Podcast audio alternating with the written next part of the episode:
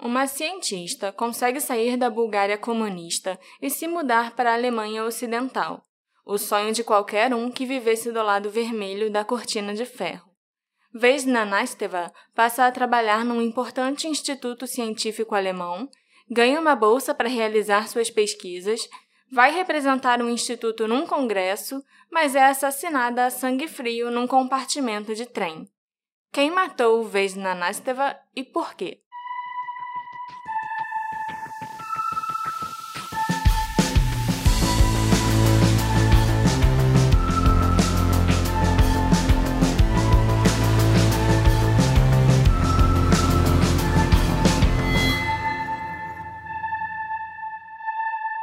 Meus assistentes! Tudo bem com vocês? Aqui é a Marcela, sua detetive do sofá, e hoje eu trago um caso que mais parece uma trama da Agatha Christie para nós investigarmos. Mas infelizmente esse crime aconteceu de verdade e nem o Hercule Poirot nem a Miss Marple estavam no trem para investigar. Eu e o Alexandre que teremos que usar nossas pequenas células cinzentas, ordem e método para tentar descobrir quem matou a vez na Nasteva. Pois é, Marcela, eu tô animado para conhecer melhor esse assassinato, que aconteceu num trem, é tipo o Expresso do Oriente, todos os passageiros são suspeitos? Todos os passageiros são suspeitos, até porque quase nenhum deles foi localizado pela polícia. E não, não aconteceu no Expresso do Oriente, aconteceu num trem alemão, o Intercity 620. Tudo bem, não tem problema, mas na minha imaginação o trem vai ser igual aquele do Expresso Oriente. E a gente vai começar a investigação no estilo Hercule Poirot, sentados na poltrona? Exatamente. Ele fazia muito isso e eu também.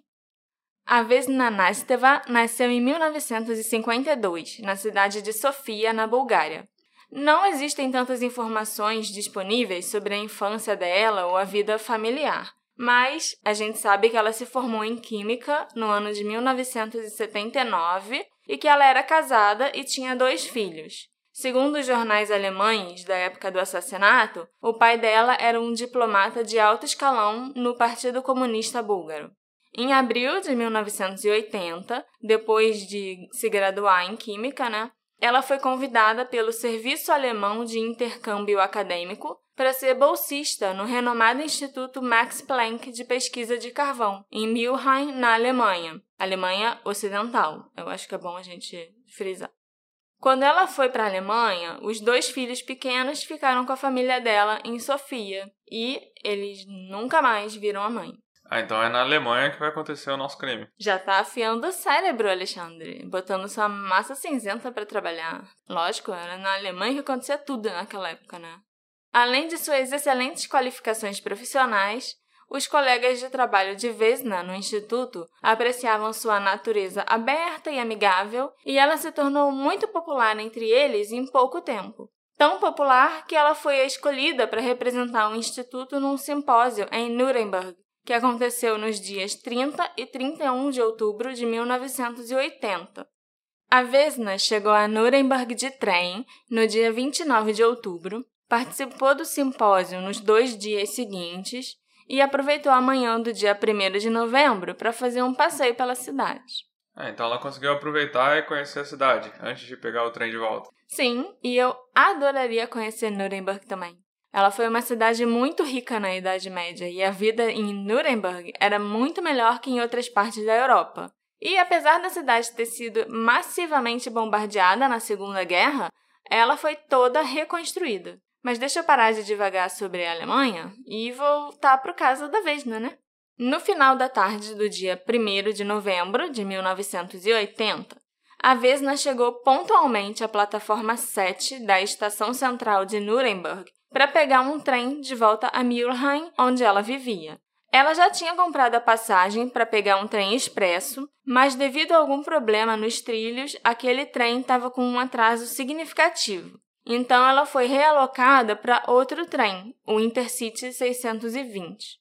Às 16h55, o trem chegou na estação central de Nuremberg para pegar os passageiros. O Intercity 620 era composto por duas partes uma parte mais longa, com os compartimentos de segunda classe e vagões abertos, e uma parte menor, com os compartimentos privados de primeira classe. e o vagão restaurante ficava entre as duas partes do trem. O vagão restaurante fica meio que dividindo a primeira e a segunda classe do trem, tipo no meio do trem. Separando a ralé da primeira classe, entendeu? A Vesna entrou no último vagão do trem, que era um vagão de segunda classe, e encontrou um compartimento praticamente vazio para se acomodar. O trem estava bem tranquilo nesse dia, não tinha muito movimento e não estava cheio. E foi nessa viagem que a Vesna Anasteva foi assassinada. Se o assassino já estava no trem no momento em que a Vesna embarcou, se ele embarcou na mesma estação que ela ou se ele entrou depois em outra cidade, é um mistério. O trem continuou o trajeto conforme o programado e partiu da estação de Nuremberg às 17 horas e 11 minutos. Era esperado que o Intercity fizesse 12 paradas até chegar em Mülheim por volta das 23 horas e 46 minutos. A viagem estava correndo bem e o trem já havia feito paradas em Würzburg, Frankfurt e algumas outras cidades menores. Passageiros entraram e saíram do trem e a Vesna continuou em seu compartimento. Ela estava viva ainda. Estava viva ainda. O Intercity 620 deixou a estação principal de Colônia, que era a penúltima parada antes de Mülheim, às 22 horas e 2 minutos. O trem estava programado para chegar à sua próxima parada, na estação central de Düsseldorf, às 22h25, e foi entre essas duas paradas, entre a estação de Colônia e Düsseldorf, que o crime aconteceu. Por volta das 22h20, só cinco minutinhos antes de chegar na próxima estação, um passageiro de repente ouviu um gemido terrível e doloroso que aparentemente vinha de um dos compartimentos vizinhos. Ele decidiu dar uma olhada para ver se alguém estava passando mal ou precisava de ajuda e deu de cara com uma cena horrível. Uma figura toda vestida de preto se ajoelhava sobre uma mulher que já estava sangrando muito devido a vários ferimentos e ele continuava a esfaquear a vítima enlouquecidamente. Ah, então ele viu quem atacou ela? Viu. O passageiro deu um grito e o agressor foi alertado da presença dele e se virou. A faca suja de sangue ainda estava nas mãos do homem. Por um segundo, o cara de preto e a testemunha ficaram cara a cara. E antes que o passageiro pudesse reagir, o estranho puxou o freio de emergência, que ficava próximo à porta do compartimento, passou correndo pelo passageiro ainda chocado, foi para o corredor. O trem foi parando com os freios estridentes e o estranho saltou por uma janela aberta. Ele desapareceu na escuridão da noite. Nesse momento, outro passageiro percebeu o que estava acontecendo e correu para informar a tripulação do trem, que chamou a polícia pelo rádio. As equipes de resgate e um médico da emergência chegaram ao local após alguns minutos. A Vesna tinha levado 21 facadas, estava completamente ensanguentada. O perpetrador a esfaqueou profundamente, principalmente na área do peito, ela foi levada de ambulância para o Hospital Universitário de Düsseldorf. Enquanto ela era transportada para o hospital, a Vesna conseguiu contar o que houve para os socorristas em poucas palavras. Ela disse que um homem que ela não conhecia entrou no compartimento logo que foi anunciado que a estação de Düsseldorf estava chegando, se sentou ao lado dela e, de repente, a atacou. Então ela confirmou que nunca tinha visto aquele homem e eu acho então que isso mostra que ela também não devia fazer ideia do porquê que ela foi atacada. Sim, ela confirmou que ela foi atacada por um desconhecido. Ela não deve ter entendido nada quando o cara puxou a faca e começou a atacar ela, né? Ah, mesmo assim, 21 facadas costuma parecer algo pessoal, né? Sim, é um crime violento, né? Passional demais, sei lá. Enquanto a Vesna lutava por sua vida no hospital em Düsseldorf, o passageiro, chocado, deu aos policiais uma descrição do atacante que ele olhou nos olhos por alguns segundos. Ele era jovem, tinha em torno de 20 e 25 anos, cerca de 1,75m de altura, vestia um sobretudo de couro preto e luvas pretas. Ele tinha cabelos escuros, levemente oleosos e usava óculos com armação de metal. A arma do crime parecia um estilete ou canivete. Esse cabelo escuro e oleoso, o assassino era um Snape de óculos. Aham. Todo de preto? Sim. Pouco depois de uma da manhã, já no dia 2 de novembro, né? a Vesna Anasteva não resistiu aos ferimentos e foi declarada morta no Hospital Universitário de Düsseldorf. O nome do passageiro que foi testemunha do ataque à Vesna nunca foi divulgado. O que se sabe sobre ele é que ele era um professor de educação especial de 33 anos que estava viajando para casa em Münsterland. Então, a partir de agora, eu vou me referir a ele como o professor. Eu sempre falo aqui como é importante a preservação da cena do crime. Interrogar as testemunhas sempre o mais rápido possível, porque né, a mente das pessoas está mais fresca. E sobre como as primeiras 48 horas são sempre cruciais para resolver um crime. E nesse caso, nada disso foi feito. Na verdade, a investigação foi praticamente mutilada e totalmente comprometida. O que aconteceu foi que o Intercity 620 teve seu último vagão desacoplado, o vagão onde o ataque ocorreu, na estação de Düsseldorf, para que esse vagão sim fosse devidamente investigado. Mas o resto do trem continuou a jornada. Então, quando a polícia chegou, o trem já tinha ido embora. Os passageiros não foram questionados. Os funcionários também não foram questionados não deixaram nenhum registro ou uma lista de todos os passageiros que viajavam no trem. A polícia também não teve a chance de procurar em outros vagões por possíveis pistas deixadas pelo assassino. Mas como que isso foi acontecer? Já tinha saído o livro do Assassinato do Expresso Oriente. Então todo mundo sabe que tem que interrogar todos os passageiros e que tem que examinar todo o trem para procurar as pistas. Sim, mas você está se esquecendo que o Hercule Poirot não gostava de investigar nada, né? O método dele era organizar as informações na própria cabeça, usar a psicologia e resolver os casos sentado na poltrona dele. Quando ele investigava de fato, era porque a polícia pediu ou alguma coisa assim. Mas o Poirot era literalmente o detetive do sofá, só que sem um podcast. Então, às vezes, os funcionários do trem acharam que era só o investigador olhar em volta, conversar com o professor, sentar, pensar e desvendar o crime. E foi isso que aconteceu? Não, não foi isso que aconteceu. Fato é que o detetive de homicídios de Düsseldorf, Armin Metzler, que foi designado para investigar o caso, ficou completamente chocado quando chegou no local do crime. Chocado e muito puto, devo dizer. Todas as testemunhas sumiram, foram embora sem deixar contato, sem dar entrevista, e só ficou uma pessoa ali para ele conversar. Pelo menos, né, essa pessoa era o professor que tinha informações valiosas para passar para ele. O Armin Metzler foi um dos investigadores mais famosos da história da Alemanha e ele teve uma carreira muito longa, agitada e bem-sucedida.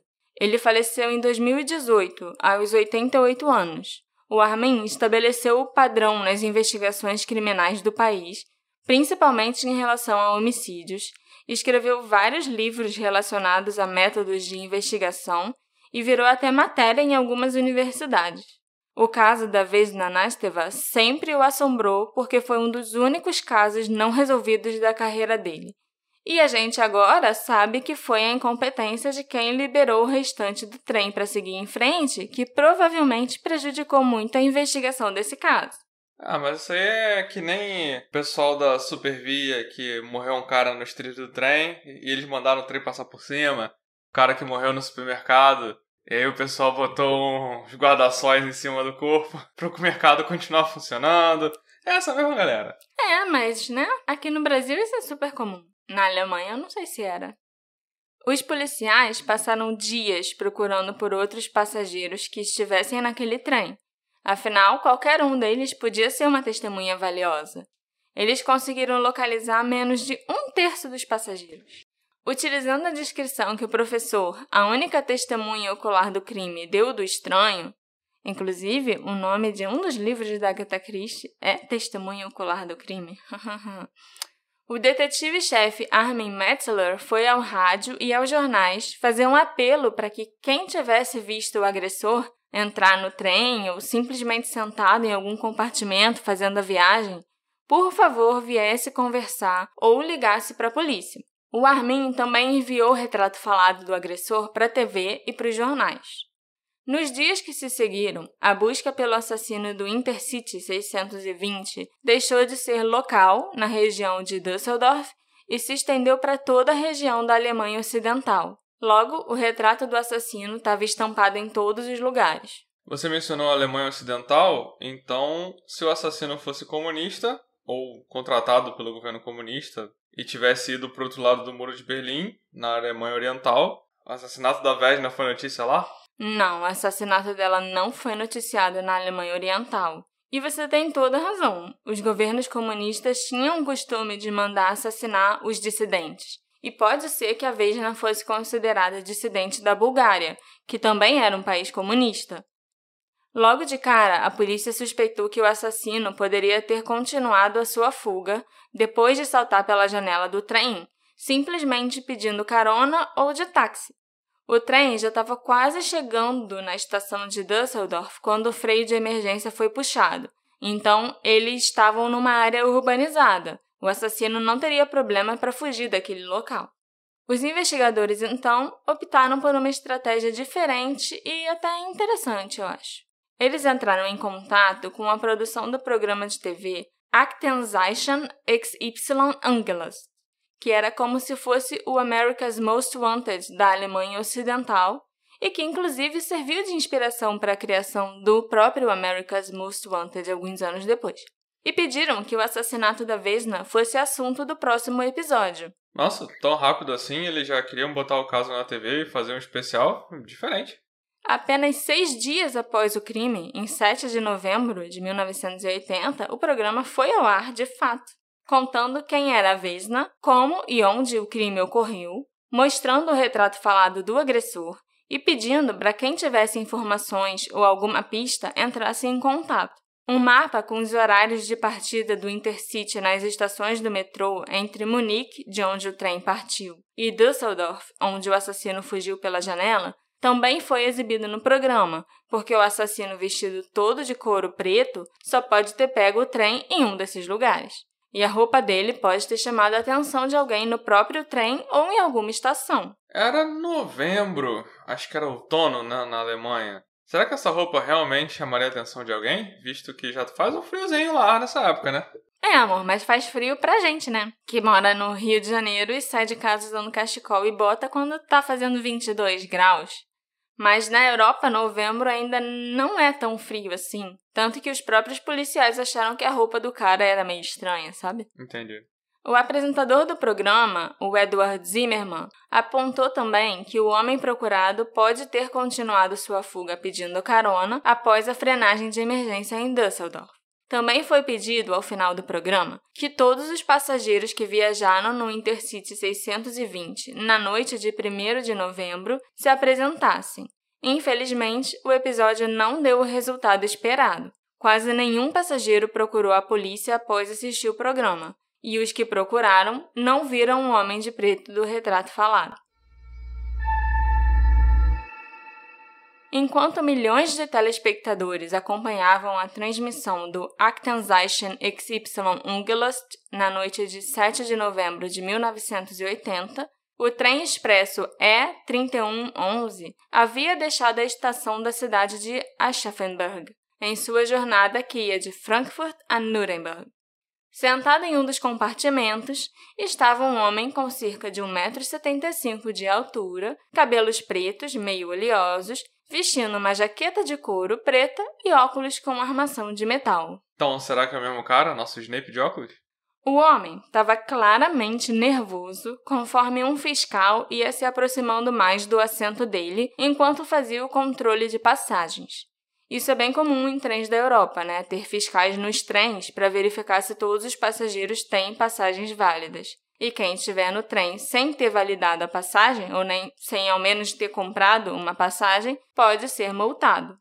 Quando finalmente chegou a vez do fiscal pedir a passagem daquele homem, o cara, que obviamente não tinha uma passagem válida, empurrou o fiscal, saiu correndo pelo corredor do vagão e tentou abrir uma janela para pular do trem em movimento. Eita, tá muito igual o cara do outro trem que matou a vez, né? Só que como esse trem estava mais cheio e mais movimentado do que o trem onde ocorreu o assassinato da Vesna, o homem não conseguiu fugir. Dois passageiros reagiram bem rápido ao ver o que estava acontecendo e impediram o homem de pular a janela do trem. Mas de repente, o homem puxou um canivete do bolso e começou a tentar esfaquear os dois passageiros. Ele chegou a acertar um dos dois passageiros corajosos bem de raspão, causando um ferimento leve e superficial. Mas ele foi facilmente subjugado pelos dois homens que tomaram o canivete dele e o imobilizaram.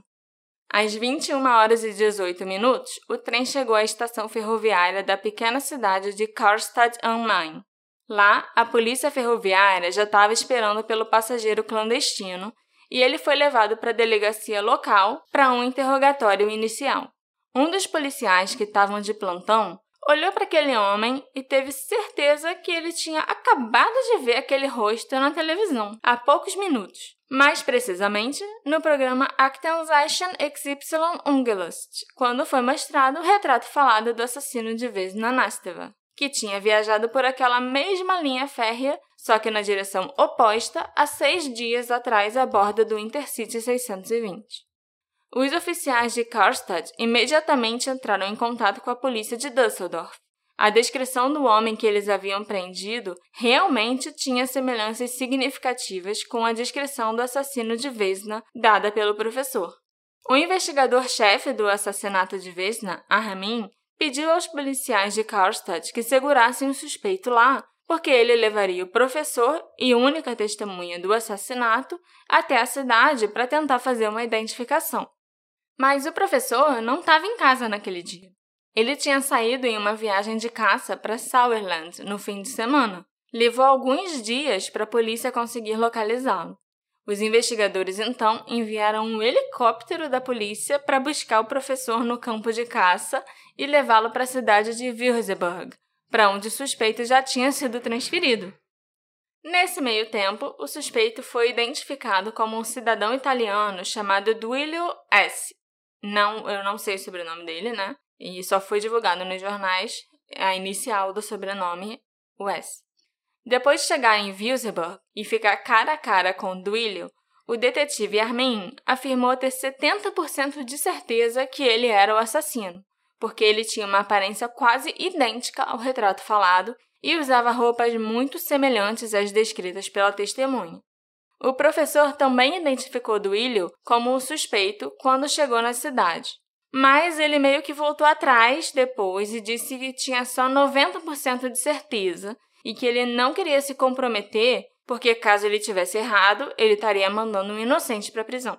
É sensato da parte dele. Ele viu o homem muito rápido, então não sabia se dava para ter certeza que foi ele mesmo. Né? O professor também tinha afirmado que o assassino devia ter em torno de 20 ou 25 anos, e o Duílio já tinha 34. Então, a não ser que ele tivesse muita cara de novinho, tipo eu tenho, sabe? Existiam algumas dúvidas. Mas, para felicidade de todos, os policiais, o Duílio confessou o assassinato e foi extraditado para Düsseldorf. No dia 9 de novembro de 1980, uma segunda-feira de manhã, ele foi apresentado ao juiz, que emitiu um mandado de prisão preventiva contra Duílio pelo assassinato de Vesna Nasteva. Ué, mas é então um caso encerrado. Por que, que você trouxe esse caso para o podcast? Nosso programa é sobre crimes não solucionados. Você me prometeu um crime não solucionado. Calma, o caso ainda não está encerrado. É uma prisão preventiva. Escutou? Durante a audiência preliminar, os defensores públicos que foram designados para representar Duílio levantaram algumas questões importantes. O Duílio claramente sofria de alguns problemas mentais e havia inconsistências entre o retrato falado e o Duílio. Não era uma combinação perfeita, né? Como se tivessem desenhado o cara. Mas o pior de tudo é que, em sua confissão, ele teve problemas para descrever a Vesna e descrever o crime em si. O relato que ele deu do crime não batia com o que realmente tinha acontecido. O Duílio acabou retirando a sua confissão e afirmou que ele só confessou o crime na esperança de ser considerado culpado e de ser enviado para um hospital psiquiátrico e conseguir tratamento. Isso me deixou muito chocada, porque eu nem imagino tudo que esse cara devia estar tá passando para achar que a melhor opção para ele era confessar um assassinato que ele não cometeu para conseguir um tratamento psiquiátrico, sabe? É, eu não vi essa chegando, é de dar pena mesmo. O Duílio também revelou que, na verdade, ele tinha um álibi para a noite em que o crime ocorreu. Na noite em questão, ele estava trabalhando como garçom em um pub em Copenhague, na Dinamarca. As autoridades alemães, então, contataram a polícia de Copenhague para verificar se o que o Duílio disse era verdade. As devidas investigações foram feitas na Dinamarca e o álibi do Duílio definitivamente era verdadeiro. Várias pessoas o viram trabalhando na noite do assassinato e o dono do pub mostrou o registro de empregados para a polícia, onde constava que Duílio trabalhou no pub naquela semana inteira. Ele foi liberado da custódia policial em 23 de novembro de 1980. A partir daí, o caso foi esfriando, já que o único suspeito foi provado inocente sem a menor sombra de dúvida.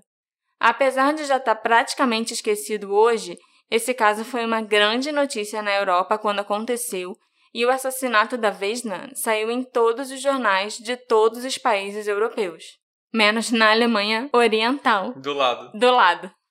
Com base na descrição dada pelo professor, o assassino teria nascido entre 1955 e 1960. Portanto, é muito provável que ele ainda esteja vivo hoje em dia. Várias teorias surgiram na época e ao longo dos anos, e é claro que nós vamos explorar as principais delas. A primeira teoria é que a Vesna teria sido vítima de uma tentativa de agressão sexual ou estupro, mas, pelo que eu pude verificar, essa teoria só foi apresentada em jornais e revistas búlgaros e nunca foi seriamente mencionada pelos policiais ou investigadores alemães. Essas notícias búlgaras diziam que o homem teria tentado se aproveitar dela no compartimento de trem vazio. Ele a teria ameaçado com a faca para que ela não gritasse, mas ela teria enfrentado o cara que a esfaqueou.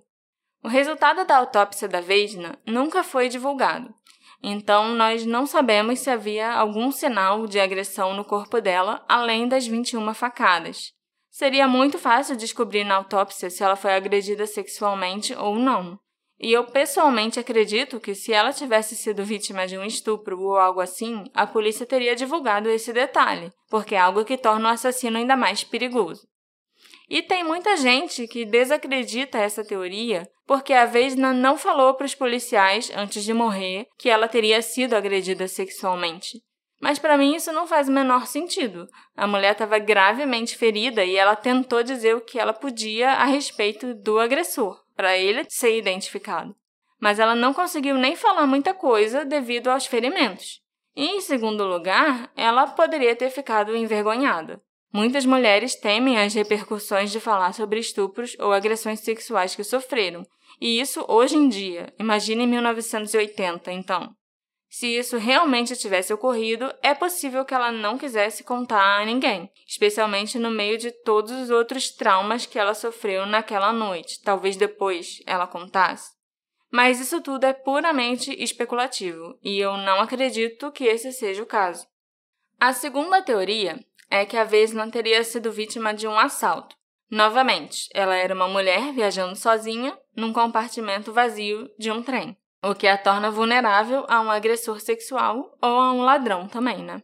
Mas não há evidência que nenhum dos pertences da Vesna tenha sido roubado. E o professor mencionou que a única coisa que o assassino segurava quando ele fugiu era a faca ensanguentada. Como não há evidências que provem ou refutem essa teoria, ela também é puramente especulativa. A terceira teoria é que a Vesna Nasteva teria sido assassinada pelo serviço secreto búlgaro. Foi divulgado nos jornais alemães, após a sua morte, que a Vesna era filha de um diplomata búlgaro estacionado na Alemanha Ocidental e que ele estava sendo investigado em seu país por aparentemente mostrar relutância em voltar para a Bulgária comunista. Não ajudou também o fato da própria Vesna ter declarado publicamente que ela desejava ficar na Alemanha Ocidental. Ela foi marcada como traidora na Bulgária. Então, será que é possível que o serviço secreto búlgaro tenha assassinado a Vesna para torná-la um exemplo? Mas foi um assassinato meio, meio lambão, né? Exatamente. Essa é a teoria mais amplamente aceita na internet. Mas eu concordo com você. E eu acho isso bem improvável, porque os búlgaros tinham métodos muito mais sutis de assassinar alguém do que esfaquear a pessoa 21 vezes num trem. Eu trouxe até um exemplo de um assassinato do serviço secreto búlgaro para exatamente mostrar como eles eram eficientes. O assassinato do jornalista búlgaro George Markov aconteceu em 1978 ele morreu envenenado quatro dias depois de ter uma agulha hipodérmica com veneno injetada na perna dele em um ponto de ônibus em Londres. O George desertou para o Ocidente em 1969 e ele estava trabalhando para a BBC, onde ele fazia transmissões muito críticas sobre o regime comunista na Bulgária.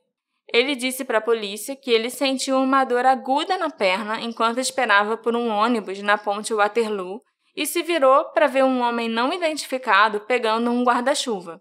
A agulha hipodérmica continha ricina, um tipo de veneno mortal, e ela estava escondida na ponta do guarda-chuva do cara. Se não me engano, a ricina é o veneno que o Walter White usa no Breaking Bad. Olha só. Não, é que é um veneno que, a, que o pessoal deve conhecer. Sim. A esposa do George chegou a ver, enquanto estava com ele no hospital, a marca na perna esquerda dele onde a agulha havia entrado. Esse caso passou anos sendo investigado pela Scotland Yard, mas a verdade só veio à tona em 1998, anos depois que a Bulgária já tinha passado a ser um país democrata, é lógico. Quando o presidente búlgaro, o Peter Stoyanov, descreveu esse assassinato como um dos momentos mais sombrios do antigo regime comunista do país. E em junho de 2005, vazaram arquivos do serviço secreto búlgaro que revelaram que o assassino de George Markov era Francesco Giuliano, um dinamarquês recrutado pela Dursgavna Silgnorst, a agência de inteligência búlgara, que era tipo o equivalente búlgaro da KGB, em 1946. Então, me parece muito improvável que ela tenha sido assassinada pelo serviço secreto. Eles não faziam essa bagunça toda, sabe, para matar alguém. E a gente também tem que lembrar que ela não estava viajando no trem que ela tinha planejado pegar. Teve um atraso e ela foi realocada para outro trem. Eu encontrei uma notícia de um jornal espanhol que falava sobre o assassinato da Vesna, que contém uma informação que eu não vi em nenhum outro lugar, nem mesmo nos jornais alemães ou jornais búlgaros da época. Essa notícia falava que a vítima foi vista em um hotel em Nuremberg, acompanhada de um jovem desconhecido que se suspeita ser o possível autor do assassinato. Eu não faço ideia se isso é verdade ou não e de onde o jornal espanhol tirou essa informação. Mas se for verdade, é possível que os funcionários do hotel e outros hóspedes também pudessem identificar esse homem. A gente teria outras testemunhas outras pessoas que viram o assassino, além do professor. Então esse jornal espanhol pode ter inventado isso tudo também. Pode, pode ter inventado tudo, mas assim, era uma nota tão pequena, eu vou até postar ela nas nossas redes sociais, que ali parecia que eles estavam realmente dando só as informações mais básicas que eles encontraram sobre esse assassinato. Não parecia estar tá sensacionalizando. Não, não estava sensacionalizando de maneira nenhuma. E isso realmente seria uma coisa importante assim, em torno do assassinato em geral, né? Que ela estava acompanhada por alguém nesses dias que ela ficou no hotel. Uhum. Seria alguma coisa que eu botaria no, na minha notícia se eu estivesse falando muito rapidinho sobre o assassinato importante que aconteceu na Alemanha. Então, não sei se eles inventam. Eu não acho que eles inventariam isso. Eu acho que eles realmente tiraram essa informação de algum lugar. Mas eu não sei da onde. Outra coisa importante que eu descobri é que o pai da Vesna, na verdade, era um médico e cientista búlgaro muito famoso chamado George Nasteva. Ele, por muitos anos, foi chefe do Departamento de Doenças Nervosas do Hospital Universitário Tsaritsa Ioana e reitor da universidade. Depois, ele se tornou um vice-ministro da Bulgária até chegar ao cargo de ministro da Missão Permanente da Bulgária junto à ONU na Suíça, então, ele não era um desertor do governo comunista búlgaro, por isso, nem ele próprio, nem a sua filha eram alvos do governo de verdade, como todos os jornais alemães especularam na época. E as maiores teorias também. Né? Sim, pois é. Será que o assassinato da Vesna aconteceu por acaso? algum psicopata, serial killer ou simplesmente um homem sofrendo de distúrbios mentais resolveu matá-la depois que a viu sozinha no compartimento de trem? Parece que sim, porque eu não consigo imaginar motivos para alguém resolver assassinar a vez na Nasteva. Pelo menos não a partir de toda a informação que eu consegui coletar. Mas é o que você falou antes. 21 facadas é algo muito. é um crime muito, muito passional. Aí a gente tem que partir para especulação. Será que a Vesna estava tendo um caso? Será que o marido búlgaro dela descobriu e mandou matar a esposa? Ou ele mesmo a matou? É estranho como o marido não é mencionado em lugar nenhum.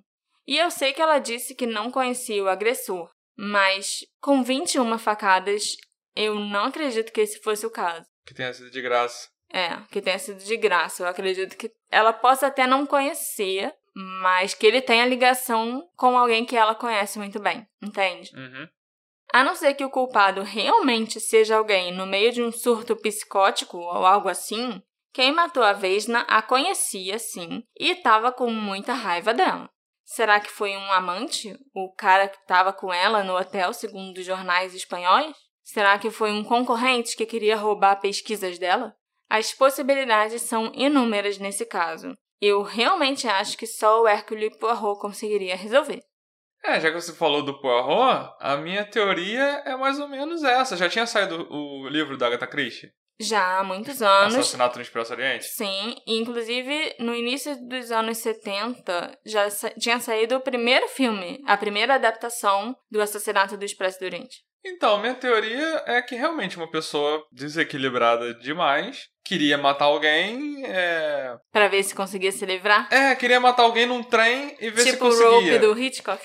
E pra ver se conseguia sair impune. É, e isso até explicaria porque ela vestiu uma roupa preta que tava incomum pra época. Ela também tava, nossa, eu sou você um assassino, vou vestir uma roupa preta, tipo, tipo Jack Estripador. E vou lá e vou matar e ninguém vai saber que fui eu. E, vou... e, e é isso, é uma pessoa desbalanceada que para matar acha que precisa de 21 facadas, mesmo nunca tendo conhecido a pessoa.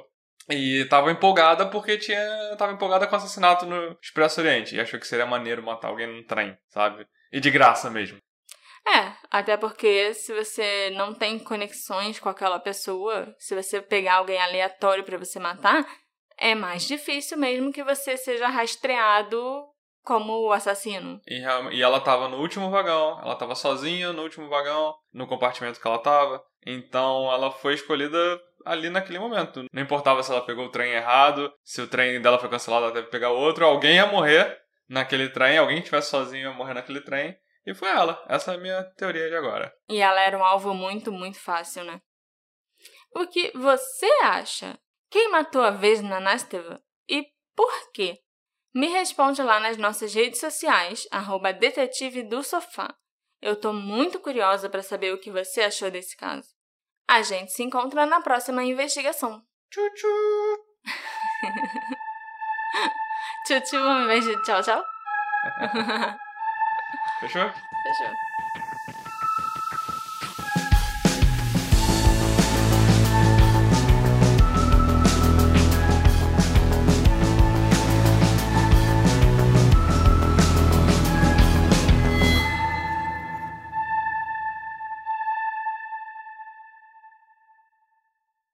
Hey, você se interessa por crimes reais, serial killers, coisas macabras e tem um senso de humor um tanto quanto sórdido? Se sim, você não está sozinho. Se você precisa de um lugar recheado de pessoas como você, venha conhecer o podcast Pátria Amada Criminal. Todas as semanas tentamos entender o pior da humanidade. Nesse processo a gente ri, chora, fica brava, fofoca, porque afinal de contas é assim que a gente fala quando está entre amigos. Suas novas melhores amigas trevosas estão aqui no Pátria Amada Criminal.